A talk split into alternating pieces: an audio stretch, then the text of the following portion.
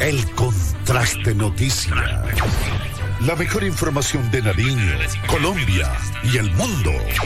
Con la dirección de David Sánchez. Toda la información nacional y local que necesitas conocer está en el Contraste Noticia. El análisis. La investigación. La opinión. Y la voz de nuestra gente nos identifica. La institución educativa, la universidad debe. El Contraste Noticia. El Contraste Noticia.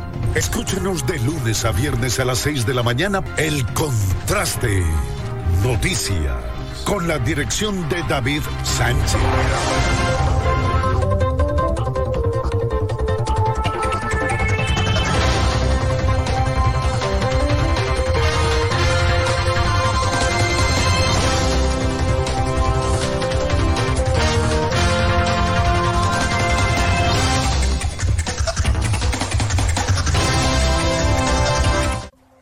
Días, bienvenidos al Contraste Noticias. Qué gusto estar con ustedes en este nuevo día, en este jueves, jueves 24 de noviembre del 2022. Y es un verdadero gusto y un privilegio el compartir con ustedes toda la actualidad informativa de nuestra región, de nuestra ciudad, de nuestro país y del mundo. Hoy, eh, como siempre, mucho que compartir con ustedes, mucho que contarles, mucho de qué hablar, mucho de qué eh, interactuar vamos a estar hablando de una situación muy compleja que se está viviendo en el municipio de Cumbal, eh, donde pues, se están registrando eh, invasiones a eh, algunos predios privados.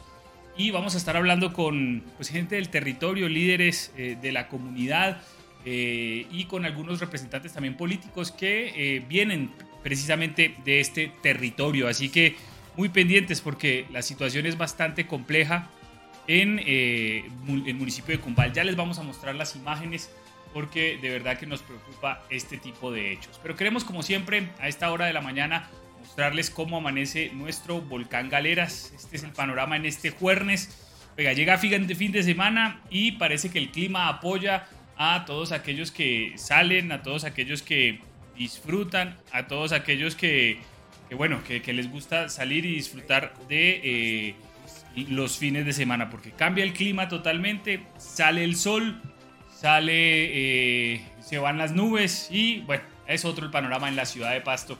Y eso sí, de verdad que nos alegra porque eh, el fin de semana ojalá sea el fin de semana para disfrutar en familia, para disfrutar con los seres queridos y para disfrutar de esta ya época de fin de año, porque ya estamos eh, en Navidad. Yo ya adorné la casa, ya estamos viendo que muchas casas también están adornadas. Cierto es que ya eh, estamos hablando de que la Navidad llegó, ya estamos en Navidad. Así que a disfrutar, a apoyar y a eh, pasar un buen tiempo en este fin de año. Así que a ponerle muchas ganas y a disfrutar en familia. Saludo a esta hora de la mañana eh, a nuestro compañero de labores. Ya está con nosotros don José Calvache. Don José, buenos días, ¿cómo amanece?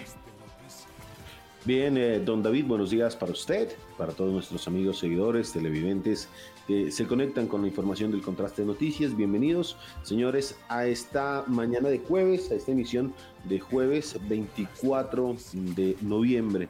Ya eh, dispuestos, listos para llevarles toda la información varios hechos que vamos a eh, analizar, varios eh, hechos que pues son noticias y que precisamente aquí en el contraste pues los traemos a colación. Un gusto saludarlos en esta mañana de verdad tan agradable con este panorama tan hermoso de nuestro volcán Galeras, mi esta postal, lo que es de las mejores, don David, cuando el cielo está así, nos deja, nos permite observar el volcán, sea, majestuoso, esa majestuosa imagen precisamente de nuestro volcán Galeras. Hombre, y, qué bueno que empieza a salir el sol en nuestra ciudad, un sol rico, radiante y que esperemos eh, continúe, eh, por supuesto, el día así. Bienvenidos, de verdad es un gusto saludarlos y eh, iniciamos como todos los días con la restricción vehicular el pico y placa que aplica en la ciudad de Pasto e Ipiales hoy es para eh, vehículos y motocicletas terminadas en placas 4 y 5. Recuerden la normatividad. Básicamente vamos a hablar de, movilidad más adelante y eh, que acaten la normatividad, respete eh, hoy la restricción 4 y 5 eh, recuerda que en la ciudad de Ipiales eh, el pico y placa inicia desde las 7.30 de la mañana y va hasta las 7.30 eh, de la noche. Aplica para vehículos particulares. Recuérdenlo en la ciudad de Ipiales. Y en la ciudad de Pasto, aquí en la ciudad de Pasto, por supuesto, la restricción inicia desde las 7.30 de la mañana y va hasta las 7.30 de la noche perdón, de las 7 de la noche. Aplica para vehículos particulares, vehículos tipo taxi y motocicletas. Así que acate la normatividad, evites ese dolor de cabeza de que le hagan un comparendo, que, le quiten su vehículo, que se lo inmovilicen. Hagamos de verdad que Pasto tenga una, o sea, una ciudad con mejor movilidad, todos respetando las normas de tránsito. Se sigue hablando de la reducción del eh, costo del SOAT, beneficios para algunos, los motociclistas, algunos, ¿no? no todos precisamente, pero son buenas noticias en materia de movilidad. Ya se empieza a generar mm, eh, todos los datos pertinentes para eh, que los conozcamos. Y precisamente aquí en el Contraste Noticias se los vamos a dar a conocer perfectamente. Así que ahí está la restricción para el día de hoy, 4 y 5. Iniciamos con nuestros titulares. Señor, vamos con los titulares. Titulares. En el contraste noticias. 6 de la mañana con 59 minutos y el Deportivo Pasto ayer venció al América de Cali en el Estadio Departamental Libertad, eliminó al conjunto Escarlata y ahora el Deportivo Pasto tendrá que jugarse la vida contra Águilas eh, Doradas eh, en el próximo encuentro. Mucho para eh, soñar, mucho para creer. Está difícil, claro que está difícil, pero el conjunto narillense tiene toda la esperanza y todas las ganas de clasificar a la gran final. Se revivieron las esperanzas, pero queda mucho camino por andar. El contraste noticias. Directivas del Hospital Infantil en Los Ángeles eh, dieron a conocer eh, a través de un comunicado mm, de prensa escrito la situación que vive el pequeño Samuel Rosero. Ellos pues, aducen que se le ha venido prestando todos los tratamientos eh, necesarios, pues la denuncia de la madre es otra precisamente de pues, la falta de atención al niño. Pues, al parecer, en el día de ayer ya le hicieron todo lo necesario, hoy se encuentra eh, pues en mejor estado de salud. Esperemos pues que esta situación no se vuelva a repetir. El contraste noticias. Por otro lado, hay preocupación en Cumbal por eh, la invasión de algunos predios privados que están realizando algunas comunidades indígenas. Cada día se van radicalizando más estas invasiones. Ya se registran hechos violentos donde eh, destruyen ventanas, incineran algunas viviendas, obligan a los cuidadores a salir de, eh, este, de estas viviendas. Y lo cierto es que hasta el momento las autoridades no dicen nada, nada pasa en Nariño, nada pasa en Cumbal frente a este tipo de hechos. Las comunidades indígenas dicen que es una recuperación de eh, algunos hechos que se presentaron en, en, la época colonial, donde les quitaron sus tierras con engaños y que lo único que están haciendo es recuperar lo que es de ellos. Eso dicen las comunidades indígenas. Pues vamos a estar hablando de eso con algunos de los líderes de esta zona para que nos cuenten qué es lo que está pasando. El contraste noticias. Por otra parte, habitantes del barrio Las Brisas, aquí en la ciudad de Pasto, denuncian que si bien les vienen haciendo la pavimentación de algunas vías principales de este sector, pues la situación es que hace dos meses, según algunos habitantes, pues los eh, funcionarios, obreros, demás, salieron. No hay obras en el momento. La situación, dicen que viene diciembre, que ellos esperaban que la obra sea entregada rápidamente, pero que hace dos meses nadie va por ese sector. ¿Qué está pasando? Precisamente vamos a averiguar con la Secretaría de Infraestructura del municipio de Pasto. El contraste noticias. 7 de la mañana con dos minutos. Por otro lado, vamos a estar dialogando de los operativos que se van a realizar en la ciudad de Pasto con eh, respecto al control y a la prohibición de la comercialización de pólvora. Las autoridades anuncian que se van a redoblar los esfuerzos, que se van a redoblar las sanciones y que se espera que en este diciembre, pues obviamente la reducción en eh, las personas heridas por pólvora sea mucho menor a lo que se registró el año pasado. Hablamos con el secretario de salud y él nos recordó que infortunadamente Nariño ocupó el primer lugar a nivel nacional en lo que tiene que ver con personas heridas con pólvora y pasto. Obviamente hace parte de, eh, ese primer lugar que eh, se presentó en el departamento de Nariño. Así que se van a redoblar los esfuerzos, hay una coordinación entre espacio público, Policía Nacional, Secretaría de Gobierno y se esperan mayores operativos de control en los lugares que históricamente se comercializa la pólvora. Así que mucha atención y tome las precauciones pertinentes. El contraste noticias.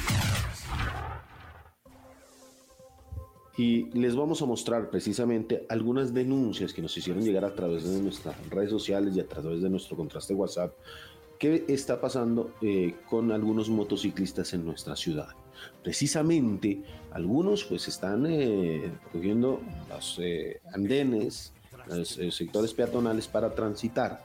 Nadie dice nada. La cifra de accidentalidad en motociclistas, motociclistas cada día aumenta la conciencia vial en el momento eh, pues, de salir en nuestra motocicleta, lastimosamente se ha perdido.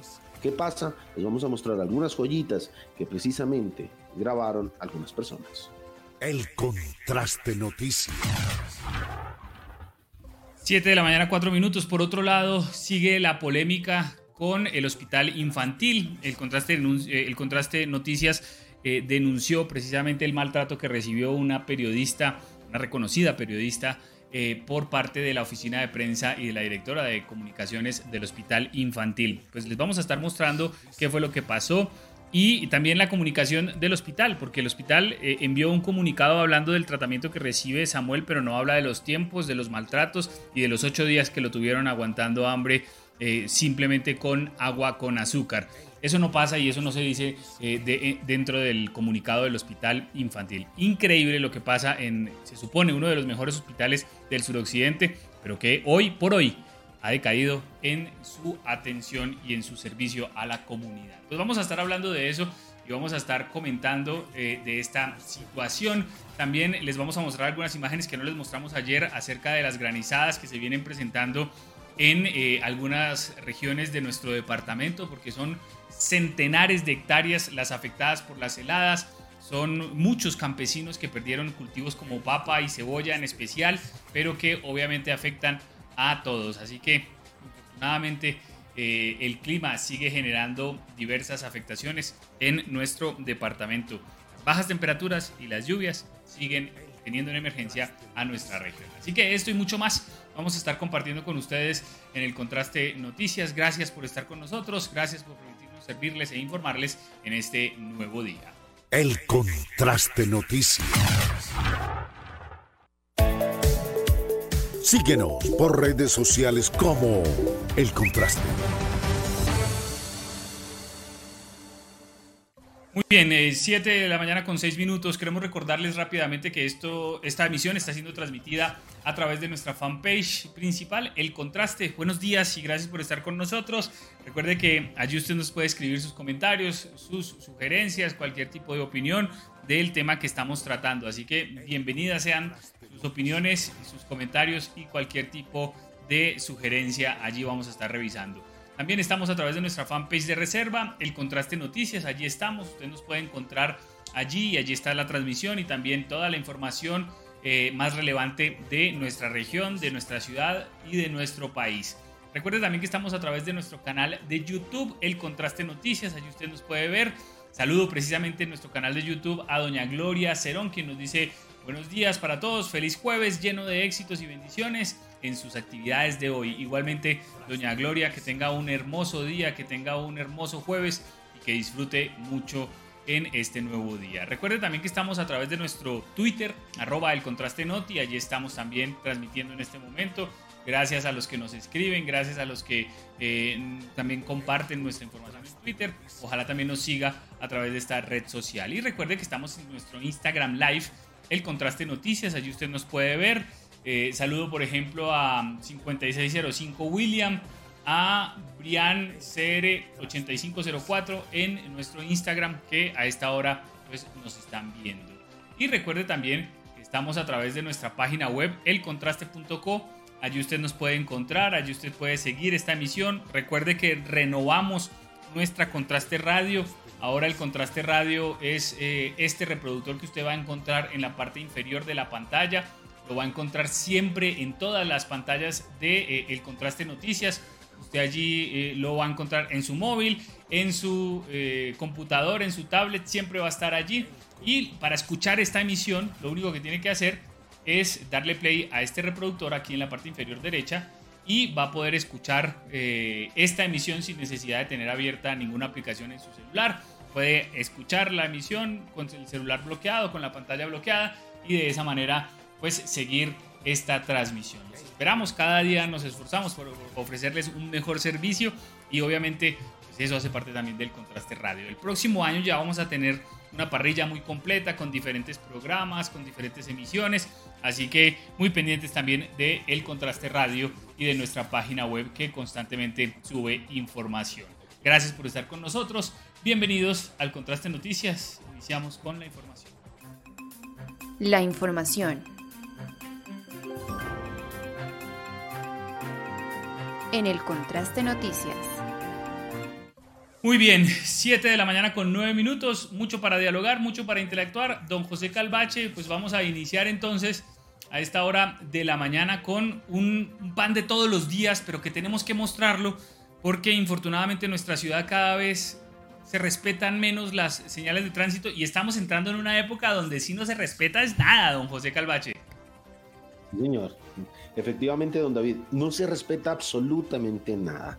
La situación cada vez ya está pasando de castaño oscuro. Mire, lastimosamente, esto ya no es por parte de las autoridades, esto ya es por parte de cada uno de nosotros. Cada uno de nosotros sencillamente estamos cometiendo unas imprudencias. A veces cuando eh, manejamos la motocicleta, sobre todo, mire, son conductores de motocicleta, y hay que decirlo, don David. Por eso yo le preguntaba ayer, precisamente que teníamos a uno de los líderes de los eh, mototrabajadores, ¿hay persecución eh, por parte de las autoridades de tránsito hacia los motociclistas? Y él decía, sencillamente, si usted está al día, no tiene persecución, no tiene por qué preocuparse. Y es así, pero, pero, por algunas joyas que vamos a ver a continuación, que vienen eh, subiéndose a eh, los andenes, al sector peatonal, por entrada de colegios, no les importa absolutamente nada, se meten a las ciclorrutas y demás. Hombre, a estos eh, conductores hay que jalarle las orejas, jalarle las orejas y por evitarse un trancón, pues quieren cometer la de las suyas y se meten por donde no pueden. Hombre, ¿qué está pasando? Precisamente, don David, mire, este video que observamos en pantalla y quien ya las autoridades, según me, han manifestado, van a hacer un eh, eh, eh, control, iba a decir operativo, no, un control en este sector a estos, no sé cómo llamarlos, porque ya no son conductores de moto. Hombre, el respeto al peatón, ¿dónde quedó? El respeto a los estudiantes. Este es un sector, es en el Puente del Chorizo, ahí cercano al eh, barrio mm, San Vicente eh, de nuestra ciudad, sobre la vía panamericana, donde eh, generalmente mm, bajando del barrio San Vicente usted tiene que llegar hacia la panamericana, hay a veces un trancón, pero pues sencillamente aquí nuestros amigos motociclistas, algunos, no todos, algunos que pues no respetan absolutamente nada, se suben por el andén, se suben por la acera y vámonos. El sector peatonal se convierte en vía para ellos. Ojo, señores. Y es que esto es un pan de cada día en toda la ciudad. En toda, en toda la ciudad. Recordar que el parque automotor de, eh, en cuanto a motocicletas es mayor en nuestra ciudad. Eh, ya lo decía el secretario que por cada tres habitantes hay una moto, dos motos en nuestra ciudad. Mire, es alto, alto el flujo vehicular, pero asimismo como eh, es alto el flujo vehicular, también deberíamos precisamente tener más conciencia vial.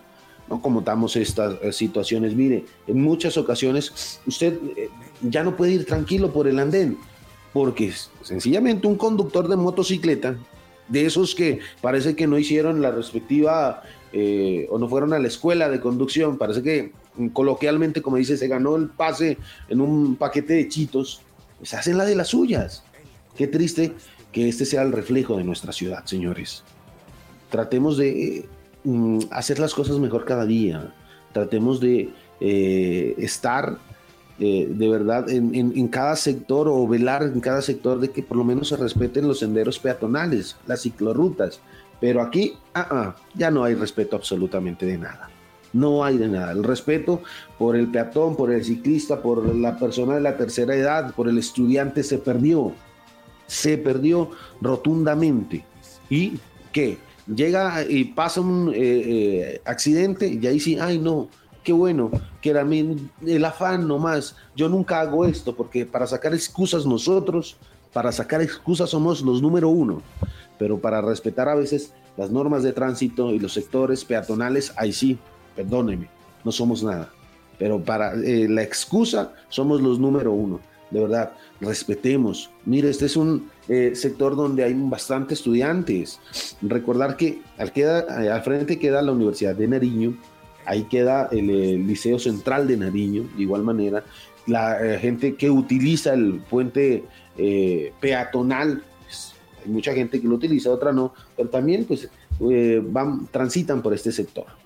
Pero sencillamente aquí ya no nos importa absolutamente nada por ahorrarnos. Yo sé que a veces el trancón es un poquito complicado, todos lo hemos eh, de una u otra forma a veces hecho parte de esos trancones y que claro, que qué pereza que da eh, tenerse, tener que esperar, pero mm, de eso a montarse por el andén y seguir y coger por la vía como si nada, pues ya es otra situación. Y es que don David no es el único, no es el único sector de nuestra ciudad donde eh, está sucediendo esto. Yo sé que en toda la ciudad pasa, pero mire las denuncias y agradecerle a las personas que nos envían estos videos. Sectores como este, donde las ciclorrutas ya no son ciclorrutas, ya no son para las bicicletas, ahora son para las motocicletas.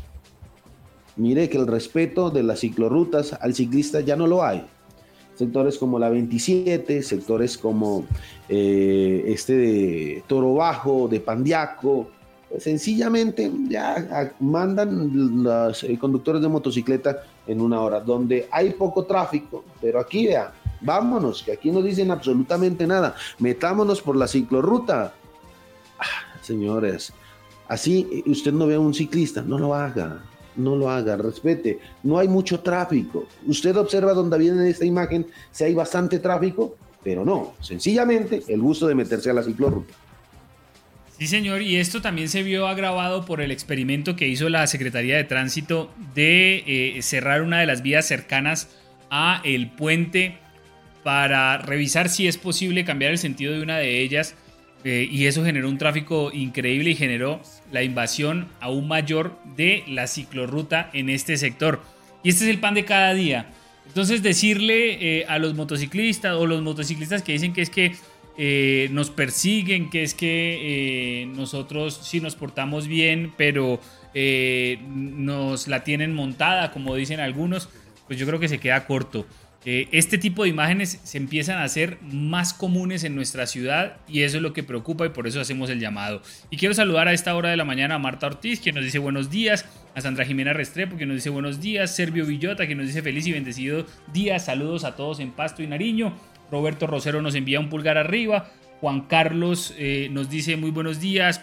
Gracias por estar pendientes del estado de salud de Samuel. Les pido seguir haciendo el seguimiento. Dice eh, don Juan Carlos. Sandra Jimena Restrepo dice, es cierto que van a poner fotomultas en pasto. Doña Sandra, usted no ha estado viéndonos definitivamente.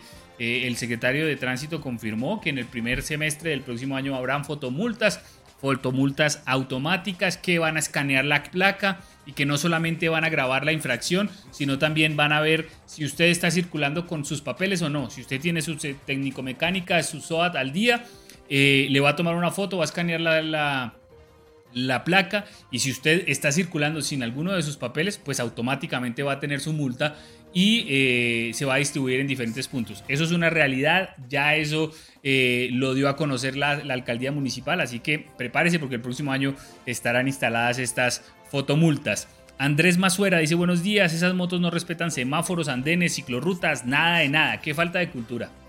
Pues ahí están las imágenes, yo creo que eso es más que diciente don eh, Andrés. Luis Alexander Mejía dice más control por parte de la autoridad, tanto de policía como de tránsito. No todos, pero la mayoría andan hasta drogados y no les importa. Esta situación se mira en toda la ciudad. En una ocasión un motociclista se subió al andén por el lado del estadio, los señores de tránsito llamaron la atención, pero no hubo ningún tipo de sanción. Hombre parrillero y las autoridades no hacen nada. Lo cierto es que eh, cada vez hay más, más molestia, más irresponsabilidad por parte de los motociclistas en Pasto. Y hablo de los motociclistas porque en especial primero ellos son los que tienen mayor presencia en las calles de nuestra ciudad y por eso se hace más evidente eh, su comportamiento. No digo que sean los únicos porque también he visto ciclistas muy irresponsables, ciclistas que eh, conducen, eh, no respetan el semáforo, se meten también en los andenes, generan accidentes con los peatones y los vehículos también, he visto también vehículos con eh, un grado de irresponsabilidad importante. Katy A. GB dice, a los motociclistas les falta cultura ciudadana, no respetan ciclovías porque esos espacios son para respetarse y precisamente evitar accidentes. Un riesgo para los ciclistas y no solamente ciclistas, para todos los que transitan en las calles de nuestra ciudad. Joel Luis Herrera Castro dice, en la estación de gasolina detrás del batallón, todos los días las motos y las bicicletas se suben al andén. Ay, Dios mío. Y eso es. Eh, y esa, esa calle, esa vía tiene una congestión importante. Y eh, en horas pico es, un problema ese sector. Sí, señor.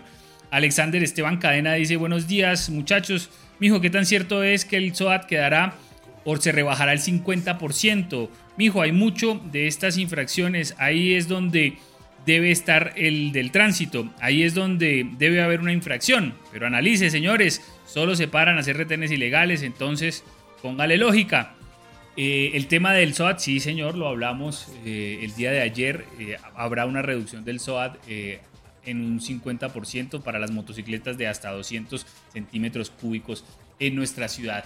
Don José Calvache, la situación es que en nuestra ciudad, infortunadamente, cada día la incultura o la falta de cultura ciudadana es cada día más evidente y la gente cada vez respeta menos las normas y ahí sí no hay nada que hacer, esa es la realidad. Y si los motociclistas van a decir que es que nos persiguen, que no sé qué, pues infortunadamente los que más infracciones cometen son las motocicletas. Eso es lógico, hay muchas más motocicletas que automóviles, por eso eh, vemos muchas más motocicletas circulando, así que el tema eh, es que este tipo de imágenes cada vez son más comunes, don José. Sí, señor, efectivamente, don David, son más comunes en todos los sectores. Pero yo creo que mm, la eh, joya de la corona es un video que eh, precisamente nos enviaron desde el fin de semana y que no se los eh, habíamos podido mostrar, que tiene que ver con motociclistas también y que sucedió en la vía mm, del corregimiento de Genoy. Mm, la vía que viene desde la Florida, que viene desde Nariño hacia el corregimiento de Genoy. Y sencillamente, este es para analizarlo y creo que eh, es una problemática que se viene dando cada fin de semana cuando los eh, amigos de los sectores pues, salen a rumbear, salen a pasear y vea, ingieren bebidas eh, embriagantes. Pero esta es la joya de la corona. Y permítame decirle, don David, usted ha observado el video completo donde este motociclista, mire que va en zigzag por esta vía nacional, precisamente a altas horas de la noche, mire, parece que se va a caer. Eh, segundo, primero, parece que se va a caer. Segundo, viene eh, en sobrecupo, al parecer, tres personas. Pero lo que me dejó atónito, con la boca abierta, es lo siguiente, mire. La persona que lo viene grabando, pues eh, de verdad muestra la irresponsabilidad del mismo, del mismo. La persona que viene conduciendo, pues viene de verdad, al parecer, eh, con sus traguitos encima, porque uno creo que, eh, digamos, maneja tranquilamente, sin nada, pero llega un, un, punto precisamente donde ya va a llegar hacia el corregimiento de Genoy y se encuentra, eh, yo creo que ya está muy cerca y se encuentra las autoridades de frente. Oiga, la policía, don David, y no le dicen absolutamente nada. Pasa por el control y, ajá, vea, ahí acabó de pasar por el control y las autoridades que quietas, se quedaron absolutamente quietas y ellos siguen cometiendo la de las suyas. La situación, pues, don David, esta es una problemática según nos han manifestado, es cada fin de semana en estos sectores, en este corregimiento, donde eh, pues, la gente sale a rumbear, conductores en motocicletas hacen de las suyas, dice que van a altas velocidades y que lastimosamente en ocasiones ya se han presentado siniestros viales. En esta vía se han presentado siniestros viales, recordar eh, dos personas que, mujeres que perdieron la vida, eh, eh, otras más que han quedado heridas en accidentes, pero es que aquí el irrespeto, don David, por las normas de tránsito, sencillamente, pues ya, ya, ya no hay respeto, eso, dejémoslo ahí, ya no hay respeto, ya las autoridades mismas se pasan por la faja, la, ciudadanía se pasa por la faja las autoridades, porque aquí, claramente, mire, en los, eh, las personas que venían en la motocicleta, el conductor pasó por un eh, puesto de control y sencillamente no le dijeron nada. Ahora qué? La situación pues no mejora, don David, y los eh, siniestros viales, las pérdidas de vida sigue creciendo. Este ha sido uno de los años más complicados en materia de movilidad, más complicados porque se ha perdido muchísimas vidas en las vías y la gran mayoría son eh, conductores de, de motocicleta o que van de parrilleros. Mire, es que la accidentalidad y las cifras no mienten, don David, las cifras no mienten. 60 personas que han perdido la vida en pasto, en siniestros viales y que la gran mayoría esté involucrada por una motocicleta. Eso quiere decir muchísimo. Es que el irrespeto a la norma de tránsito es constante en nuestra ciudad, en nuestro departamento y en el país, creo, don David. Creo que esta situación es reiterativa también en otros sectores del país. Señor don José, infortunadamente la situación no mejora y por el contrario, con el pasar de los días, pues la situación se va complicando más y más. Y otro de los temas que eh, se están dando y que van a empezar a fortalecerse en nuestra ciudad es el seguimiento a eh, la comercialización de pólvora en nuestro municipio de Pasto. Pues las autoridades realizaron ayer una reunión precisamente para analizar este tema, para eh, revisar cuáles van a ser las acciones en contra de la comercialización de pólvora en nuestra ciudad. Y se vienen operativos, se vienen varias eh, acciones en contra de este tipo de hechos e infortunadamente pues sé que muchos van a caer en este tipo de incautaciones. Así que escuchen ustedes qué dicen las autoridades y eh, vean ustedes también qué es lo que plantean en eh, esta temporada de fin de año y carnavales. Carlos Andrés Arellano, director administrativo de Espacio Público. Bueno, es una, una, una reunión muy productiva donde eh, el secretario de gobierno, el, despacho de, nuestro alcalde, con policía, eh, Secretaría de Salud, Tránsito, bueno, todas las dependencias, incluyendo espacio público, ya quedamos en, un trabajo articulado donde vamos a, buscar esa, esa ese buen trabajo que tenemos que realizar en esta temporada tan, tan, tan compleja. Entonces, yo creo que ya esto, estos son los, eh, eh, los resultados de una planeación que ya llevamos y ya es llevarlo a, la, a las acciones en, en, en, diferentes sectores. Entonces, en el caso de espacio público, vamos a trabajar con policía en la recuperación de, de, algunos espacios que tenemos eh, algunas problemáticas. Igualmente, con Secretaría de Gobierno también, entonces algunos, algunos procesos que ellos tienen en, en, algunos, algunos sectores y en algunos establecimientos de comercio que también generan invasión de espacio público y otras situaciones que se, que se, están presentando. Entonces con salud también estamos con el tema eh, muy importante del, del control y comercio de, eh, de pólvora en, en, diferentes sectores. Entonces yo creo que esos son, ya son ya reuniones que ya vamos dejando puntos claros, quién es competente, quién, quién, quién, quién, quién digamos está al frente en, esta, en, estas situaciones eh, con, y quiénes, quiénes van a apoyar. Entonces eh, una reunión muy productiva y creo que vamos a salir adelante con estos procesos. Bueno, eso es algo supremamente importante, vamos a ser muy eh, estrictos en, ese, en, esa reglamentación, en ese control, ya con Secretaría de Salud. Eh, se va a realizar una, capacitación a todas las personas, sobre todo a los planes productivos, a las personas que quedan ya autorizadas para la venta de años viejos. Entonces vamos a hacer una, eh, una capacitación muy seria. Secretaría de Salud quiere hasta hacer un pacto, un compromiso con ellos para la no venta y comercialización de, pólvora. Lo, vamos a realizar. Creo que va a ser algo muy, muy, muy lúdico. O sea, es decir, tenemos que, empezar todos los ciudadanos, todos los pastuzos, poner granitos de arena para, para empezar a, buscar ese, esa, esa, esa, nueva cultura de, cómo vivimos el, el fin de año. Entonces, eh, vamos a hacerlo y vamos a estar muy pendientes y, va a ser, y como digo, vamos a ser muy estrictos y sobre todo en el control a la venta y comercialización de eh, pólvora con, con, acompañamiento de la Policía Nacional. Carlos Bastidas, secretario de Gobierno.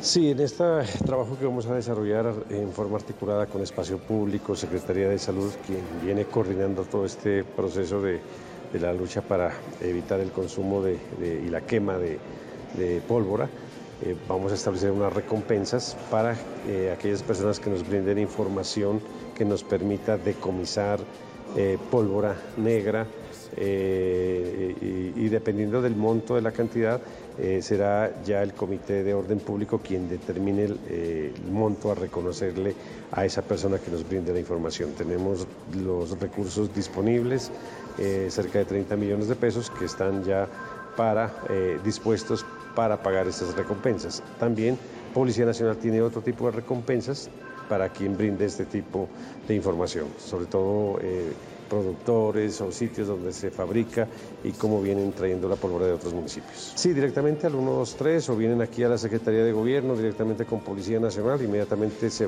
se hace la valoración de la información, se hace el procedimiento a través de, de inteligencia, inmediatamente se da con los sitios, se hace la incautación de la, de la pólvora, inmediatamente se hace ya el reconocimiento a través del Comité de Orden Público. Ese es el, proceso y ojalá toda la ciudadanía nos apoye en este, en este proceso. Lo importante es bajar el número de, quemados.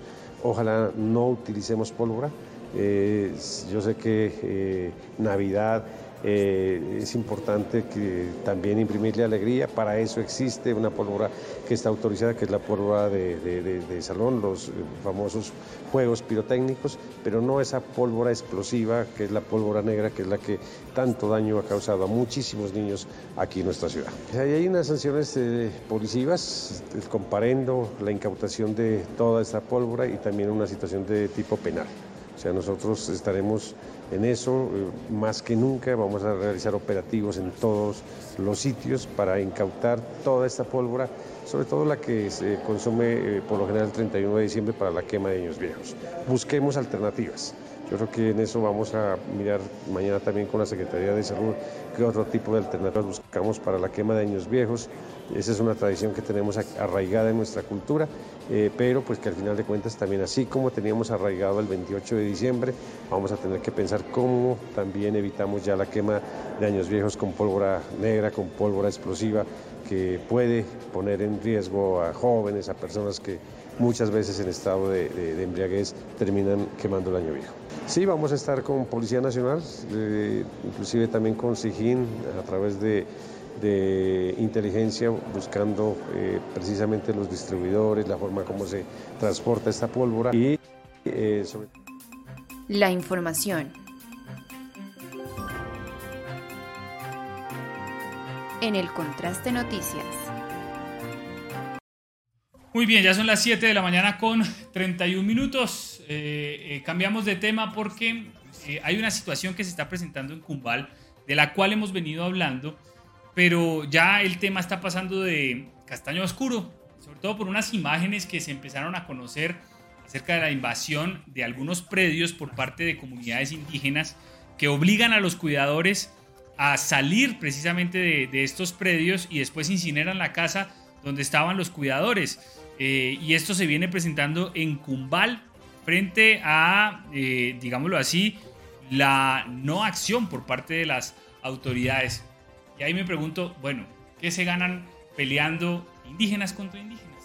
Quiero saludar precisamente a uno de los líderes eh, políticos de la región, candidato al Senado, que precisamente está disputando esa eh, curul, eh, originario de Cumbal. Allí tiene su fortaleza política.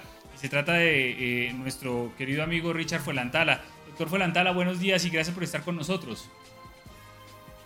David, muy buenos días. un saludo a toda la audiencia de este importante medio, a usted por brindarnos el espacio y poder dar nuestras percepciones, nuestras opiniones frente a, como lo dice usted, una realidad mm, frente a hoy una situación difícil que se vive en Cumbal, eh, de procesos de recuperación de tierras, como se ha llamado dentro de las comunidades indígenas, pero también ya en un análisis eh, interno que se tiene que hacer de, del cómo tienen que suceder las cosas, donde hay varias opiniones frente a nosotros como comunidad y las percepciones que puede tener la autoridad indígena del Cabildo.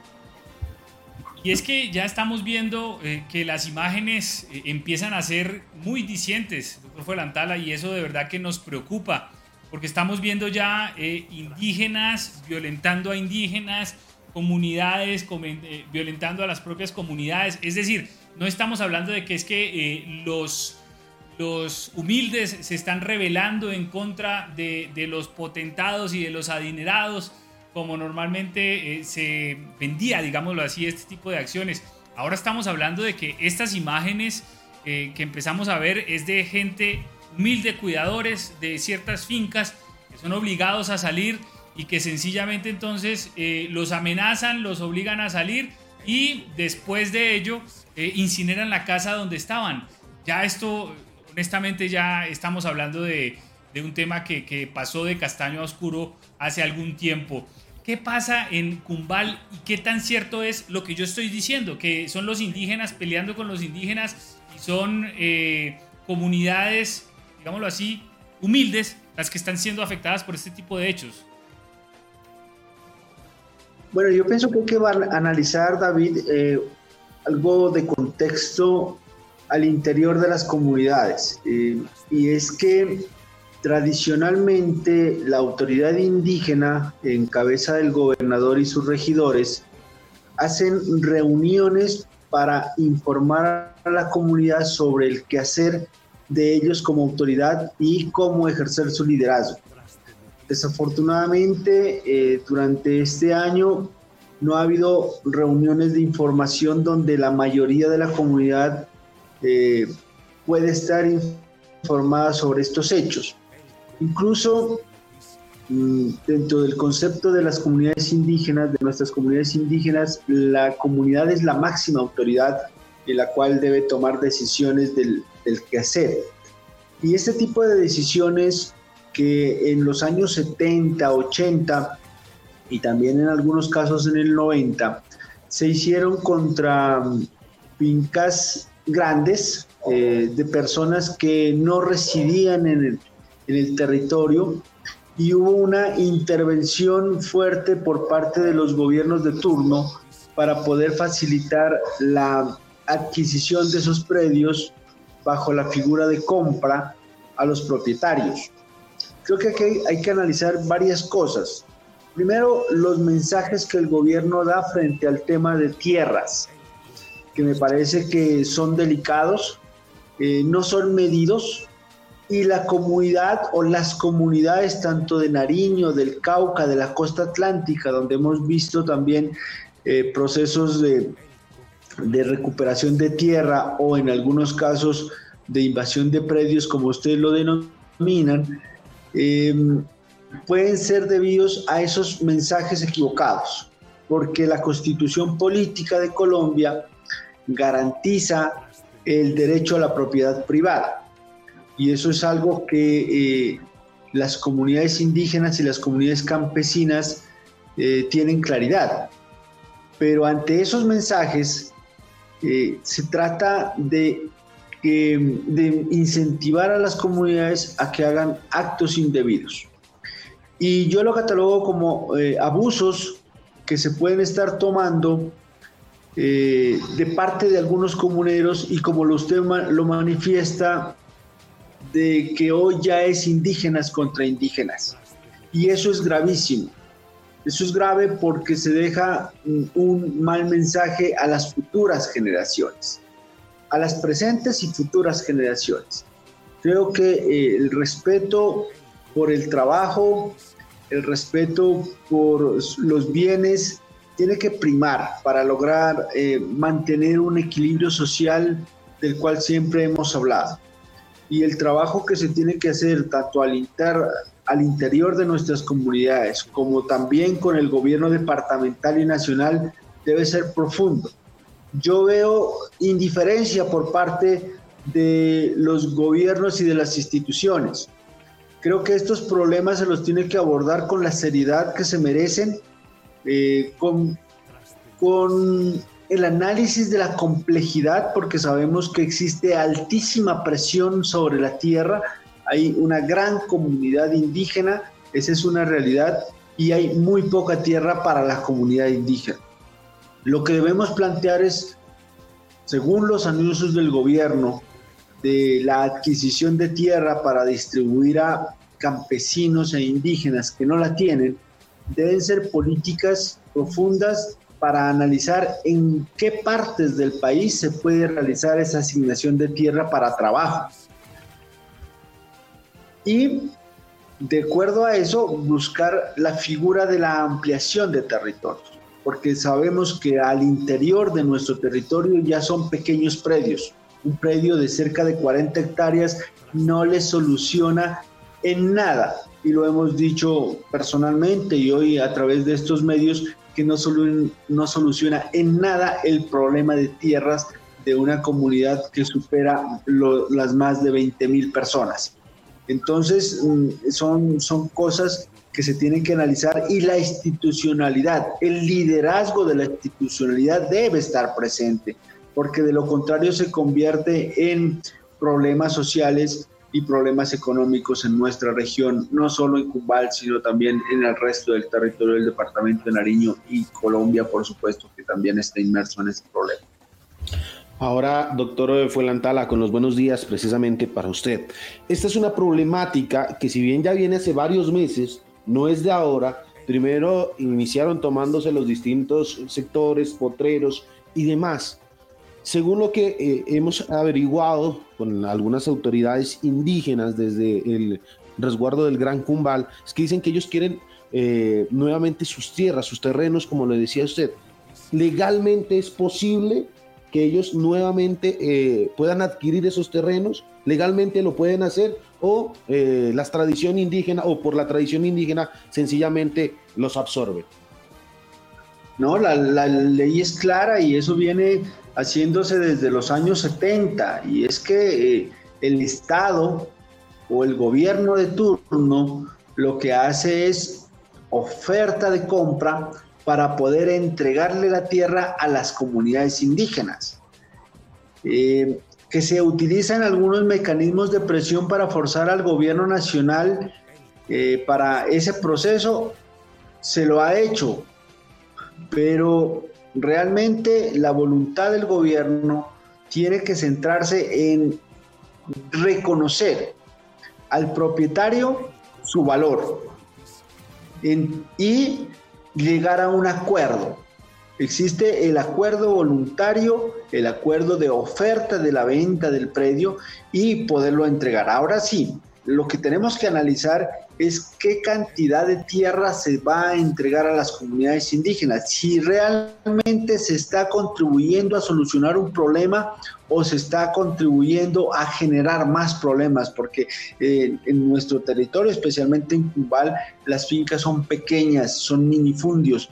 hay que recordar que la unidad agrícola familiar, como se define como el espacio de tierra suficiente para que una familia subsista, eh, en condiciones, em, em, en condiciones eh, propias eh, que genere unos rendimientos económicos y que generen bienestar son 17 hectáreas para el caso de Nariño. Esa finca solo tiene 40 y según lo que hemos podido eh, analizar o informarnos es que ya pertenece a otros propietarios, ni siquiera pertenece a una sola persona, pertenece a herederos y también eh, parece que el, anterior propietario que desafortunadamente falleció eh, también dejó en pago de, servicios a los trabajadores que por muchos años sirvieron, que eso está permitido por la ley,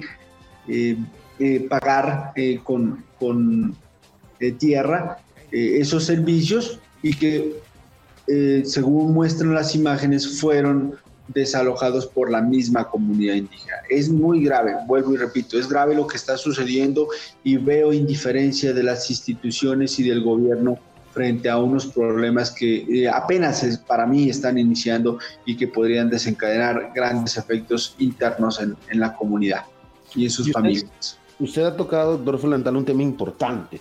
Los propietarios, los dueños de los diferentes terrenos, son fincas lecheras. Toda esa producción se ha detenido. Ahora, ¿cuáles son las pérdidas económicas? Porque eh, el municipio de Cumbal, Guatucal, netamente, digamos, su gran producción agrícola es la leche. Esto se ha detenido. ¿Hay, eh, pues lastimosamente, digamos, pérdidas en eso? Bueno, eh, se infiere que hay pérdidas, obvio, desde, desde la misma labranza de la tierra que se hace, el guachado, que nosotros conocemos comúnmente, desplaza área para que los animales no puedan eh, pastorear. Realmente no sé qué ha sucedido con, los animales, con, el ganado, eh, pero lo que sí trato de analizar desde eh, un punto de vista más objetivo y sobre todo con, con, visiones los posibles problemas que se pueden generar. Realmente en la producción municipal es mínima porque como les vuelvo y repito, la, el área de la finca es, es menor, son cerca de 40 hectáreas, un poco más de 40 hectáreas, y que eh, lo que tenemos que decir es que realmente 40 eh, hectáreas no solucionan en nada el problema de minifundio, el problema de estructura de tenencia de tierra que tenemos en nuestro territorio. Ahora, doctor Folantala, a mí me preocupa el, discurso no claro por parte del gobierno nacional.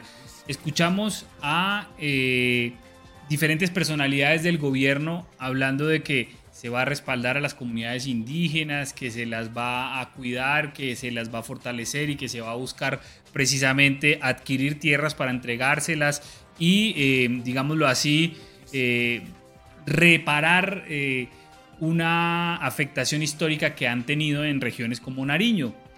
Y este tipo de discursos pareciera que motiven a los indígenas a realizar este tipo de acciones y lo, lo más grave, y es que lo vemos en las imágenes, es que por ejemplo la policía está en este sector y estas imágenes que ustedes ven es que llega un grupo de comuneros, de, indígenas y saca a, a los cuidadores de una finca, rompe las ventanas, después queman la casa y los obligan a irse. Esa no es la casa de los cuidadores, son los cuidadores, es un predio privado de, otra persona.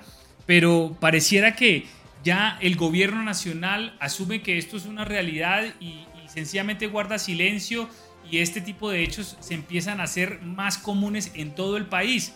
¿Es así? ¿No hay un discurso claro? ¿O se sabe que el gobierno nacional sí va a estar eh, adquiriendo los predios y que ellos sencillamente se están adelantando? Bueno, es preocupante porque el gobierno nacional eh, ha manifestado que quiere cumplir el acuerdo 1 de La Habana, que es política de tierras, uno de las partes del, Banco de Tierras, eh, entregar cerca de 3 millones de hectáreas y legalizar 7 millones, o formalizar 7 millones de hectáreas. Dentro de los 3 millones, la ministra de Agricultura, en cabeza de la doctora Cecilia López, ya ha manifestado que esa meta es imposible. Y es imposible porque los recursos no existen dentro del presupuesto nacional. Es una realidad que eh, la ley 160 contempla la adquisición de tierras bajo la figura de oferta voluntaria o también de eh, medios expropiativos, lo que se hablaba en campaña política. La ruta que el gobierno nacional escogió ha sido la de compra y bajo la figura de oferta voluntaria que ha estado protagonizada por el gremio representado por José Félix Laforí, eh, Fedegan y el gobierno nacional. Dentro de esos antecedentes hay un mensaje inicial que se va a proceder bajo los mecanismos legales para la adquisición de tierra. Desafortunadamente, esa política en Nariño es difícil por la estructura de tenencia de tierra. En Nariño no existen grandes latifundios que permitan generar soluciones estructurales a la población. Pero hay otro, otra situación dentro de, la, dentro de los mismos anuncios de campaña y los anuncios de gobierno realizados que es que tenemos que analizar. Y lo tocaban eh, es este sur, prácticamente desde Pasto hacia los municipios de la provincia de Obando y de la sabana de Túqueres, son ganaderos y eminentemente productores de leche. Y lo que sí nos preocupa es que mientras por un lado se ofrece tierra Sabemos, como, lo decía un campesino en el norte de Colombia, los campesinos y los indígenas no somos lombrices, no comemos tierra. Aquí se necesita es orientar la producción y dentro de la orientación de la producción hay algo que hay que recordarle al gobierno que lo anunció en campaña y que desafortunadamente no lo ha vuelto a tocar, que es la revisión y renegociación de los tratados de libre comercio y los análisis económicos nos dan la razón. Mientras no haya revisión de esos tratados, la agricultura que hoy tenemos en papa y leche en zonas altas es muy difícil de que se mantenga. Ya vemos los precios especulativos, más bien los precios altísimos de los alimentos debido al alto costo de producción, especialmente fertilizantes. Y esta es una situación que lo primero que nosotros le sugerimos a la ministra en reunión con Dignidad Agropecuaria es que antes que pensar en producir más, lo primero que tenemos que pensar es cómo vamos a sostener la actual producción. Y para eso se deben que generar algunos mecanismos, eh, especialmente comerciales. Y eh, posteriormente buscar cómo incrementar áreas de siembra. Ahí es donde se tiene que centrar eh, el análisis y si nos preocupa pues este, este mal mensaje, diría yo, sobre todo porque no se respeta la constitución, no se respeta la ley. Todos, todo ciudadano colombiano, están incluidos afros, negros, eh, indígenas, rom, campesinos, personas de ciudad, jóvenes, niños, niñas, estamos sujetos a la ley, que es lo único que garantiza el ordenamiento social, el orden social. Y en eso eh, las personas que hemos estado en los gobiernos, las personas que ejercemos liderazgo, lo primero que debemos buscar es la estabilidad social, estabilidad económica, estabilidad cultural, ambiental, bajo el ordenamiento jurídico que cada república se genera. Y, Colombia pues no puede ser ajena de, a eso y nosotros estamos sujetos y damos ese mensaje a las mismas comunidades. Ahora, doctor Felantal, usted tocaba un tema importante. En el departamento de Nariño no tenemos tierras o gran cantidad de tierras para comunidades indígenas. Y esto va a dar pie a que las demás comunidades indígenas del departamento pues también traten de luchar por nuevos terrenos. Es así, se puede producir esto en Huachucal, Túqueres, Mayama, Ricaurte, donde hay comunidades indígenas y que quieran replicar lo que sucede hoy en Cumbal. Por supuesto, yo pienso que, deben estar pensando eh, hacerlo. Eh, yo quiero tomar un dato eh, que me parece importante de que la publica la UPRA, la Unidad de Planificación Rural Agropecuaria, y es que en Nariño solo el 24% del territorio está dentro de la frontera agrícola. El resto del territorio del departamento tiene limitaciones para la producción. Eh, y son zonas de reserva, eh, consejos comunitarios, cabildos indígenas y territorios bajo la ley segunda de eh, prioridades para conservación ambiental.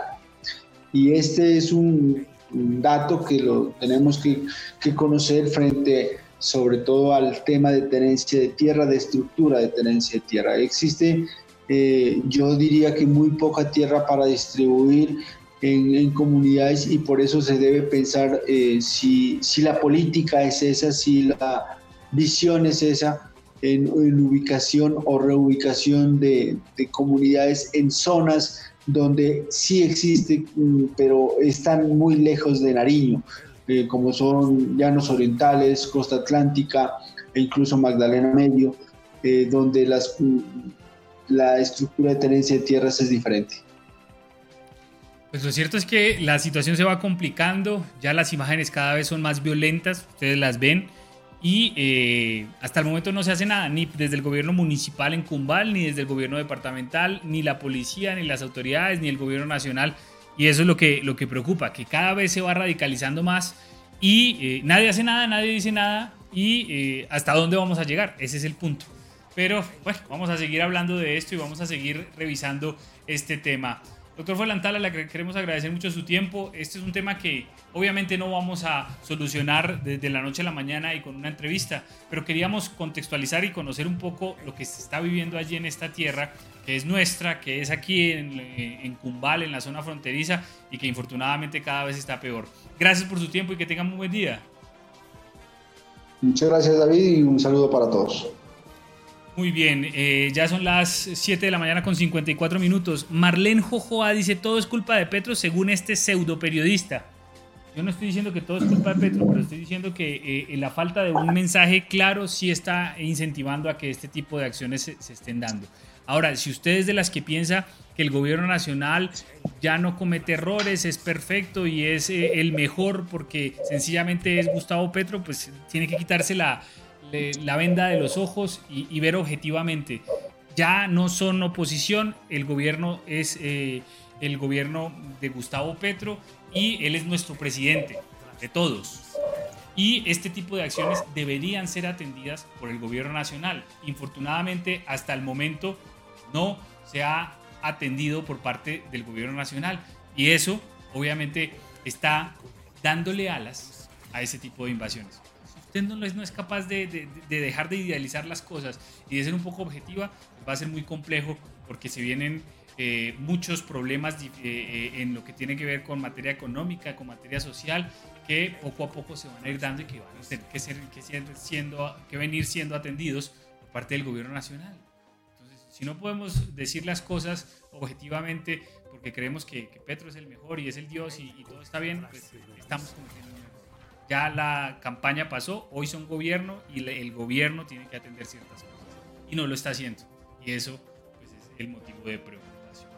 7 de la mañana con 55 minutos, vamos a hacer nuestro primer corte comercial y continuamos. Nuestras sedes y seccionales están cerca de ti. La Cámara de Comercio de Pasto invita a todos los empresarios a que nos visiten en nuestro horario de atención los días sábados de 8 y media a 12 y de lunes a viernes de 8 a 12 y de 2 a 6. Más información en www.ccpasto.org.co. Cámara de Comercio de Pasto en Nariño, primero lo nuestro. Este 11 de diciembre vuelve en bici por Nariño Vamos a pedalear la travesía Las Ánimas por los caminos ancestrales del municipio de La Cruz y San Pablo. ¿Qué esperas para escribirte? Más información en la Dirección de Turismo de Nariño y la Alcaldía de La Cruz. Travesía Las Ánimas. Más de 40 kilómetros de pura aventura.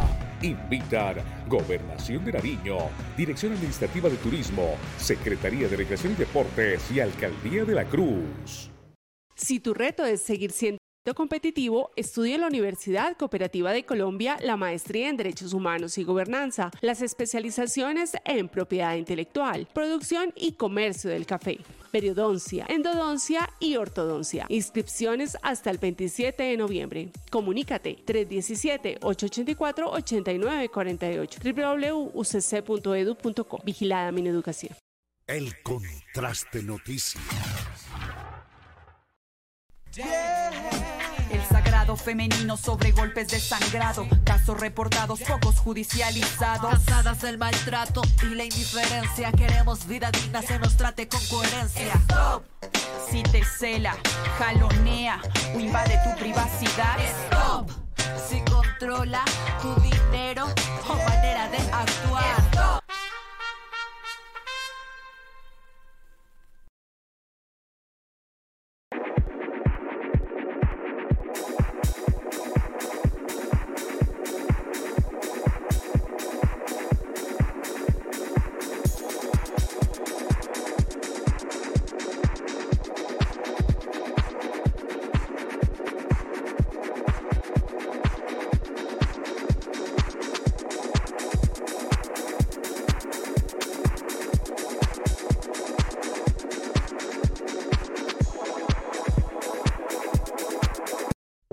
En el municipio de Pasto, 46 personas murieron en siniestros viales entre enero y agosto de 2022. 17 de los fallecidos fueron motociclistas, 5 acompañantes de moto y en 14 casos, las víctimas fatales fueron peatones. Muévete con responsabilidad, llega a tu destino de manera segura y en la vía abraza la vida. Secretaría de Tránsito y Transporte, Alcaldía de Pasto, Pasto la gran capital. El Contraste Noticias. En el Instituto Técnico Confamiliar de Nariño estudia técnicos en auxiliar de seguridad en el trabajo, auxiliar contable y financiero, auxiliar administrativo, mercadeo, sistemas, técnico en cocina y técnico en peluquería. Inscríbete ya en el Instituto Técnico Confamiliar de Nariño. Te preparamos para el futuro. Info 317-404-8577, 723-0206, extensión 3045. Confamiliar de Nariño, una sola familia. Vigilado Super Subsidio. El Contraste Noticias. Tecnología. Seguridad. Confianza. Calidad. Calle 12, número 658, Chapal, Antigua Mercabodega. Motocicletas. Vehículos livianos. Vehículos pesados. Centro de Diagnóstico Automotriz Premium. El Contraste Noticias. Para una ciudad como Pasto, que no se detiene en su crecimiento, la movilidad y seguridad vial son dos de sus grandes retos. Desde la Administración Municipal, trabajamos en varios frentes y acciones para proteger la vida de todos los actores viales. Por ello, el respeto a las normas de tránsito y el buen uso del espacio público debe ser compromiso y responsabilidad de toda la ciudadanía. Deja las excusas y en la vía, cuidemos la vida.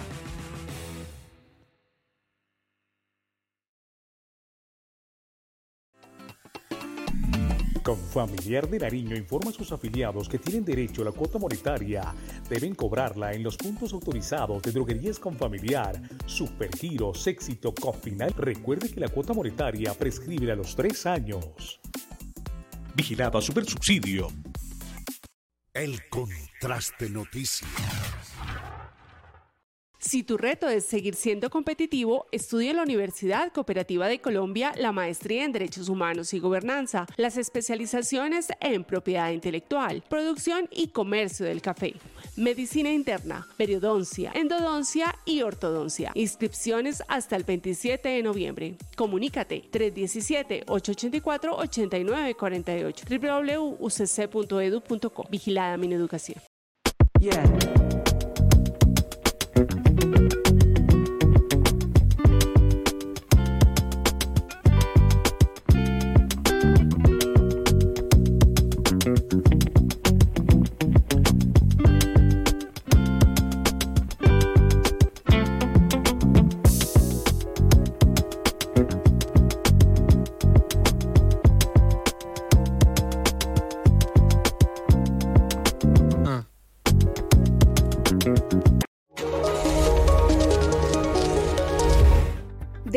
Terminal de Transportes de Pasto coordinamos y realizamos la actividad transportadora intermunicipal e interdepartamental de pasajeros por carretera.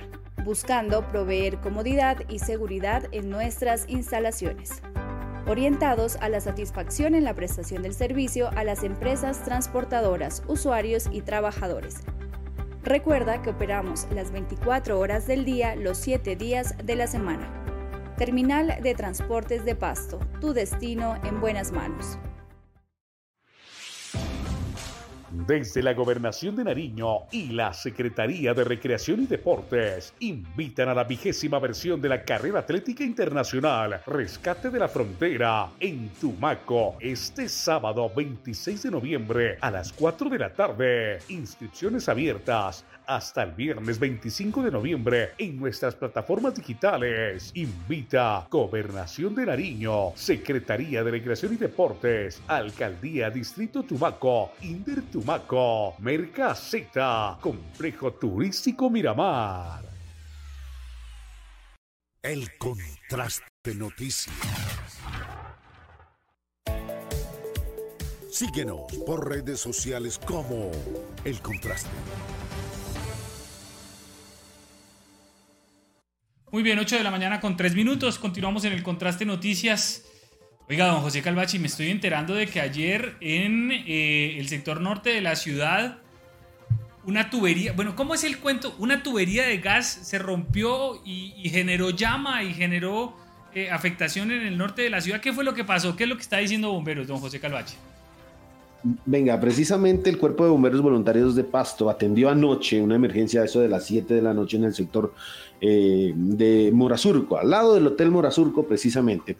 Lo que sucede es que funcionarios de CEPAL eh, están haciendo la instalación de todo el alumbrado navideño en toda la ciudad, hemos visto en Parque de Rumipamba, Fuente de la Transparencia mm, eh, y avenida, precisamente la avenida de los estudiantes. Pues cuando ellos estaban realizando, don David, la instalación del alumbrado eh, navideño, del alumbrado público precisamente, se generó un cortocircuito en el sector, cayendo un cableado, cayó un cableado precisamente en la parte eh, superior y con tan mala suerte, oiga, esto es con tan mala suerte que el eh, cableado eléctrico cayó sobre una tubería de dos pulgadas de gas natural. es que esto es mala suerte, de verdad, imagínense. Con tal mala suerte, el cableado cae, golpea la tubería de gas natural y eh, pues en ese momento se produce una fuga de gas con llama. Pues mire, aquí está precisamente el video. Afortunadamente fue el susto, no pasó a mayores. El cuerpo de bomberos eh, voluntarios de eh, Pasto atendió la emergencia, eh, varias unidades llegaron allí, trataron de controlar y hasta que llegó funcionarios de Alcanos, Alcanos, donde realizó la respectiva eh, pues, reparación del mismo. Pero, oiga, de verdad, es, esto es de malas, pobres funcionarios de CEPAL. Hay un corto, cae el cableado y eh, pues en eso golpea a una tubería de dos pulgadas y es es pequeña prácticamente, pero lo, que me hace decir es que la tubería estaba tan superficial, don David. Eh, no sé si se trate también porque ayer en este sector eh, estaban haciendo unos arreglos en la malla vial, cerraron una parte de la Avenida de los Estudiantes precisamente el día de ayer. No sé qué, puede hacer eso también, que claro, pudo estar destapado eh, los ductos y con tal mala suerte de que cayó. Pero eh, el susto fue grande la noche de ayer en este sector, según los que nos han comentado y las imágenes que nos eh, dan a conocer es que eh, pues, el olor era bastante penetrante, pero afortunadamente pues no pasó a mayores. Mire, don David, lo que se puede, una emergencia que se puede ocasionar por pues, una fuga de gas. Así que gracias al cuerpo de bomberos por estar siempre pendientes de eh, las emergencias en nuestra ciudad. Y bueno, no pasó a mayores, que es lo importante. No pasó a mayores este susto que se dio ayer sobre la Avenida de los Estudiantes, ayer a las 7 de la noche.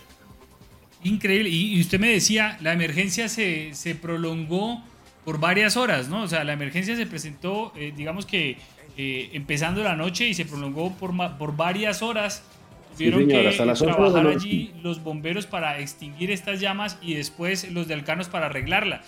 Pero, pero yo no, no entiendo es ¿Cómo así se cae, se cae un, uno de estos adornos navideños y rompe eh, el tubo? Eso es un, un, análisis que hay que hacer, queda muy superficial y entonces cualquier golpe rompe esa tubería. ¿Es así de mala la tubería de Alcanos? Pues don David, la, verdad es que el, el, cableado tuvo que golpear, por eso estoy averiguando si fue que contaron con tan mala suerte de que ayer estaban haciendo unos arreglos, se pudo, digamos, las personas que estaban haciendo el arreglo pudieron, no sé, eh, dejar abierto eso un momento mientras eh, seguían trabajando. Claro, y los de Cepal aprovecharon que había cierre vial y de trabajar y se les cayó, hubo un cortocircuito. Pero déjeme que, que, quiero averiguar ese tema, porque la otra, si las tuberías están muy superficial, eso sí es preocupante. Oiga, eh, mire, porque el alto flujo vehicular de esta avenida, pues, eh, eh, y pasa de todo por aquí, pues hay que tener cuidado, de verdad. Mire, esas son algunas de las imágenes, precisamente ahí en el momento del incendio. Afortunadamente no pasó a mayores. Qué bueno que por lo menos don David se controló rápidamente. Funcionarios de Alcanos cerraron válvulas y pues les tocó pues, acondicionar el sector, esperar de que eh, el gas, digamos, se vaya un poco para poder trabajar. Pero mm, la, pregunta es ahí, hay sectores donde están superficial y hay sectores donde, David, eh, según lo que nos han denunciado también, es que dejan mal instalado. Hay bastante fuga de gas eh, de la empresa Alcanos. No es la primera vez que sucede, ¿no? Y eso hay que ponerle ojo. No es la primera vez que sucede este tipo de hechos donde hay fugas de gas en, el, eh, en la ciudad. Recuerda algunas también en el Popular, otra que sucedió, si no estoy mal, en las brisas, que pues llama la atención. Ahora está en la Avenida de los Estudiantes junto al Hotel Mora Surco, donde Increíble que esto se presente. Primera vez que yo lo oigo en la ciudad, usted ya dice que había otros en la Comuna 10, pero eh, allí está la imagen, ustedes pueden ver que el, fuego que se está consumiendo es porque está saliendo gas de una tubería que se rompió cuando cayó uno de estos adornos navideños y uno de estos cables que generó un cortocircuito en este sector norte de la ciudad. Y, nada, solo le pusieron unos conitos y esperar a que lleguen bomberos y, personal de Alcanos es lo que hizo la gente de Cepal.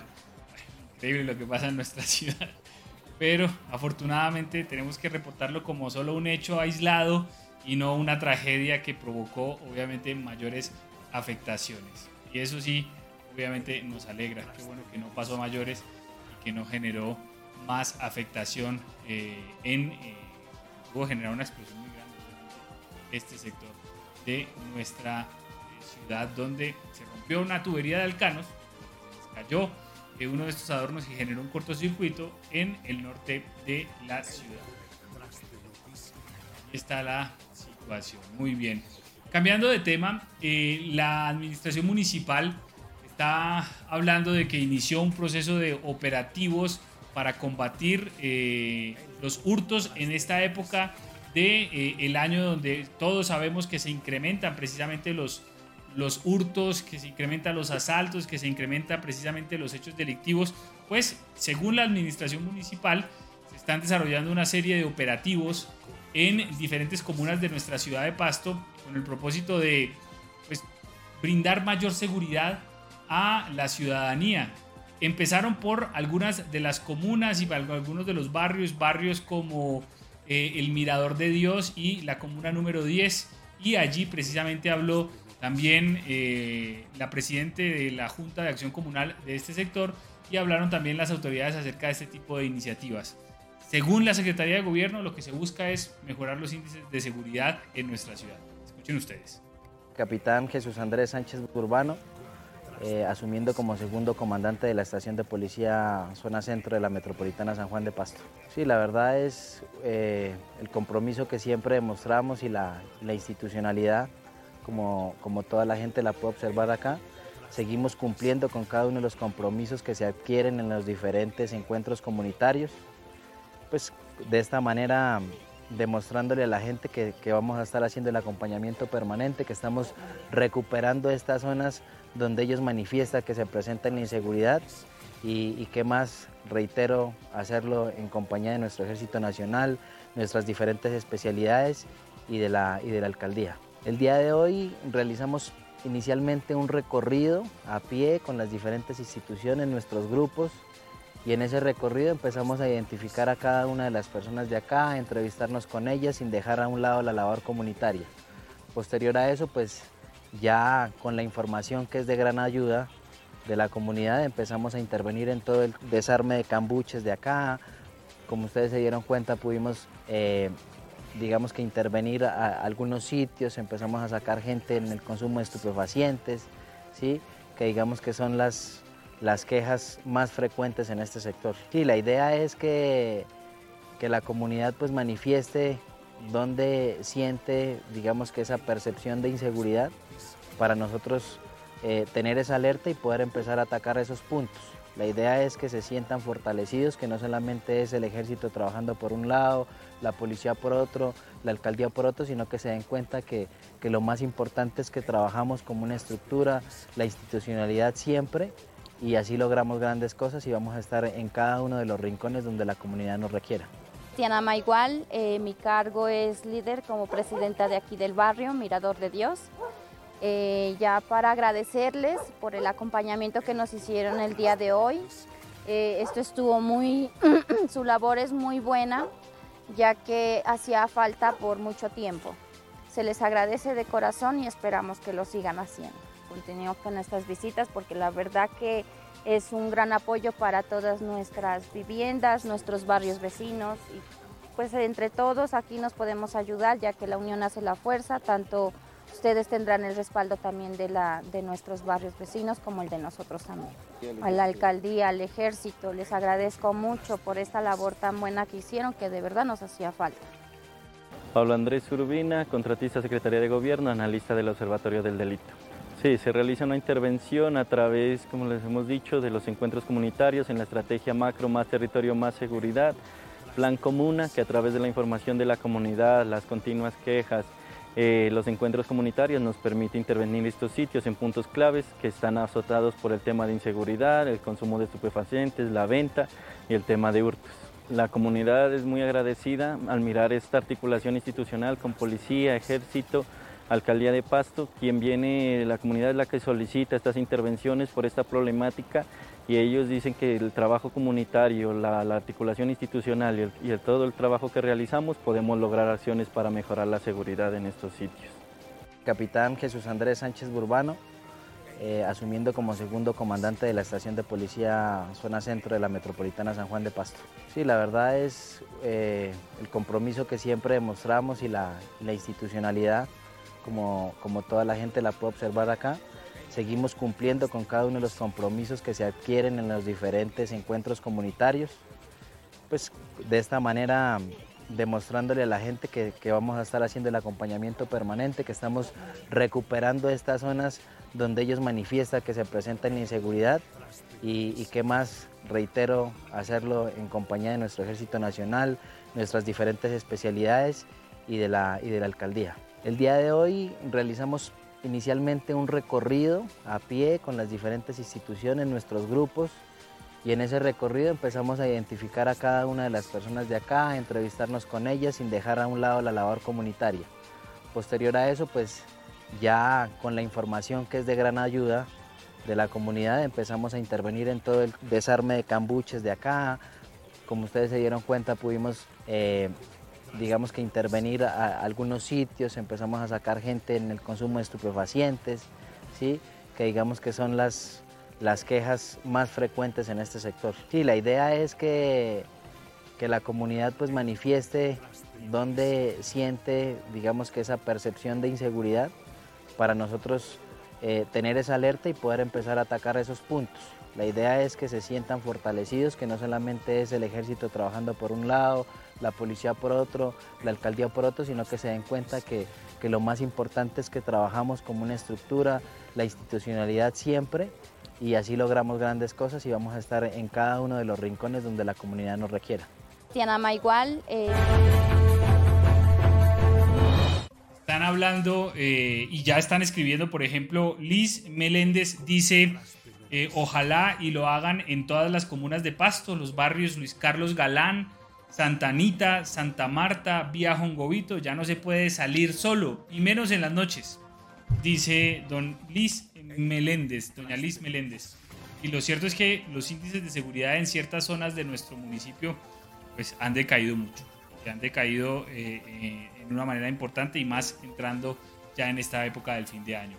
Ojalá este tipo de acciones se fortalezcan y ojalá eh, empecemos a ver este tipo de operativos en diferentes zonas de nuestro municipio. Y don José Calvache, con esta información vamos llegando al final de eh, esta emisión del Contraste Noticias. Sí, señor, nos despedimos. Gracias a todas las personas que llegan hasta aquí. De verdad, la invitación es a, seguir nuestras redes sociales, nuestra página web www.contraste.com. Que tengan un excelente día. Si Dios lo permite, nos vemos mañana. Hoy hay que ver jugar a eh, Portugal más adelante. Sí, señor, hay fútbol. Eh, a esta hora está jugando Uruguay. Eh, para los amantes del fútbol y los que les gusta el fútbol, pues también hay para apoyar a, a Uruguay. Así que si usted lo quiere ver, ya están 0-0 Uruguay y Corea del Sur. Así que, bueno, ojalá le vaya bien a los latinoamericanos. Y los dejamos con este último corte comercial. Gracias por estar con nosotros. Las sedes y seccionales están cerca de ti. La Cámara de Comercio de Pasto invita a todos los empresarios a que nos visiten en nuestro horario de atención los días sábados de 8 y media a 12 y de lunes a viernes de 8 a 12 y de 2 a 6. Más información en www.ccpasto.org.co. Cámara de Comercio de Pasto en Nariño, primero lo nuestro. Este 11 de diciembre vuelve en bici por Nariño Vamos a pedalear la travesía Las Ánimas por los caminos ancestrales del municipio de La Cruz y San Pablo. ¿Qué esperas para escribirte? Más información en la Dirección de Turismo de Nariño y la Alcaldía de La Cruz. Travesía Las Ánimas. Más de 40 kilómetros de pura aventura. Invitar Gobernación de Nariño, Dirección Administrativa de Turismo, Secretaría de Recreación y Deportes y Alcaldía de La Cruz. Si tu reto es seguir siendo competitivo, estudia en la Universidad Cooperativa de Colombia la maestría en Derechos Humanos y Gobernanza, las especializaciones en propiedad intelectual, producción y comercio del café, periodoncia, endodoncia y ortodoncia. Inscripciones hasta el 27 de noviembre. Comunícate 317-884-8948 www.ucc.edu.co. Vigilada mi educación. El contraste noticias. El sagrado femenino sobre golpes de sangrado, casos reportados, pocos judicializados. Cansadas del maltrato y la indiferencia, queremos vida digna, se nos trate con coherencia. Stop. Si te cela, jalonea o invade tu privacidad. Stop. Si controla tu dinero o manera de actuar. Stop.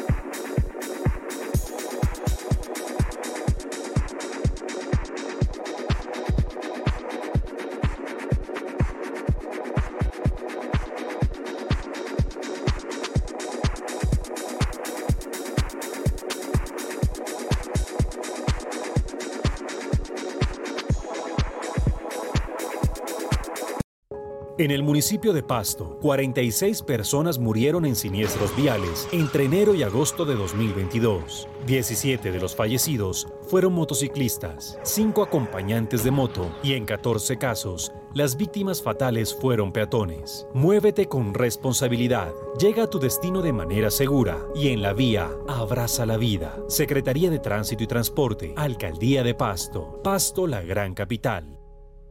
El Contraste Noticias. En el Instituto Técnico Confamiliar de Nariño, estudia técnicos en auxiliar de seguridad en el trabajo, auxiliar contable y financiero, auxiliar administrativo, mercadeo, sistemas, técnico en cocina y técnico en peluquería. Inscríbete ya en el Instituto Técnico Confamiliar de Nariño. Te preparamos para el futuro. Info 317-404-8577, 723-0206, extensión 3045. Confamiliar de Nariño, una sola familia. Vigilado Super Subsidio. El Contraste Noticias. tecnología, seguridad, confianza, calidad. Calle 12, número 658, Chapal, Antigua Mercabodega. Motocicletas, vehículos livianos, vehículos pesados. Centro de Diagnóstico Automotriz Premium. El contraste noticias. Para una ciudad como Pasto, que no se detiene en su crecimiento, la movilidad y seguridad vial son dos de sus grandes retos. Desde la Administración Municipal, trabajamos en varios frentes y acciones para proteger la vida de todos los actores viales. Por ello, el respeto a las normas de tránsito y el buen uso del espacio público debe ser compromiso y responsabilidad de toda la ciudadanía. Deja las excusas y en la vía, cuidemos la vida.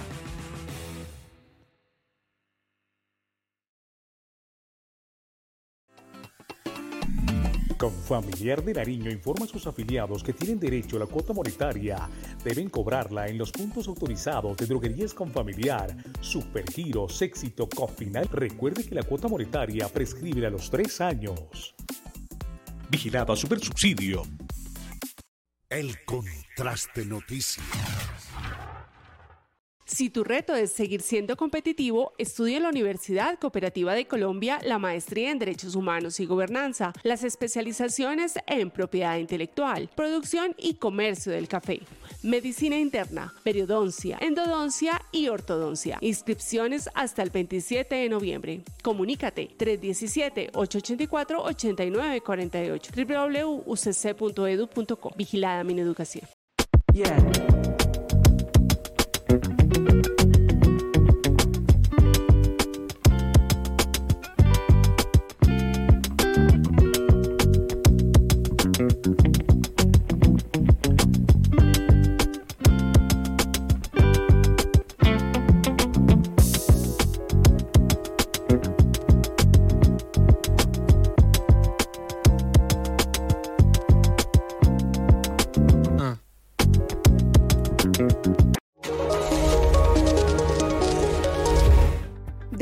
Terminal de Transportes de Pasto coordinamos y racionalizamos la actividad transportadora intermunicipal e interdepartamental de pasajeros por carretera, buscando proveer comodidad y seguridad en nuestras instalaciones, orientados a la satisfacción en la prestación del servicio a las empresas transportadoras, usuarios y trabajadores.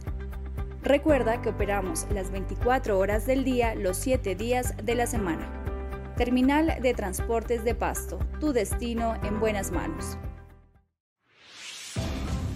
Desde la Gobernación de Nariño y la Secretaría de Recreación y Deportes invitan a la vigésima versión de la Carrera Atlética Internacional Rescate de la Frontera en Tumaco este sábado 26 de noviembre a las 4 de la tarde. Inscripciones abiertas hasta el viernes 25 de noviembre en nuestras plataformas digitales. Invita Gobernación de Nariño, Secretaría de Recreación y Deportes, Alcaldía Distrito Tumaco, Inder Tumaco, Mercazeta, Complejo Turístico Miramar. El contraste noticias. Síguenos por redes sociales como El Contraste.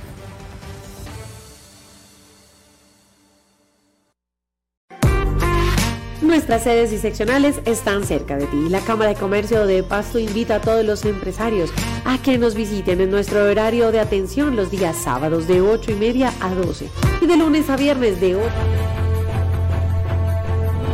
Toda la información nacional y local que necesitas conocer.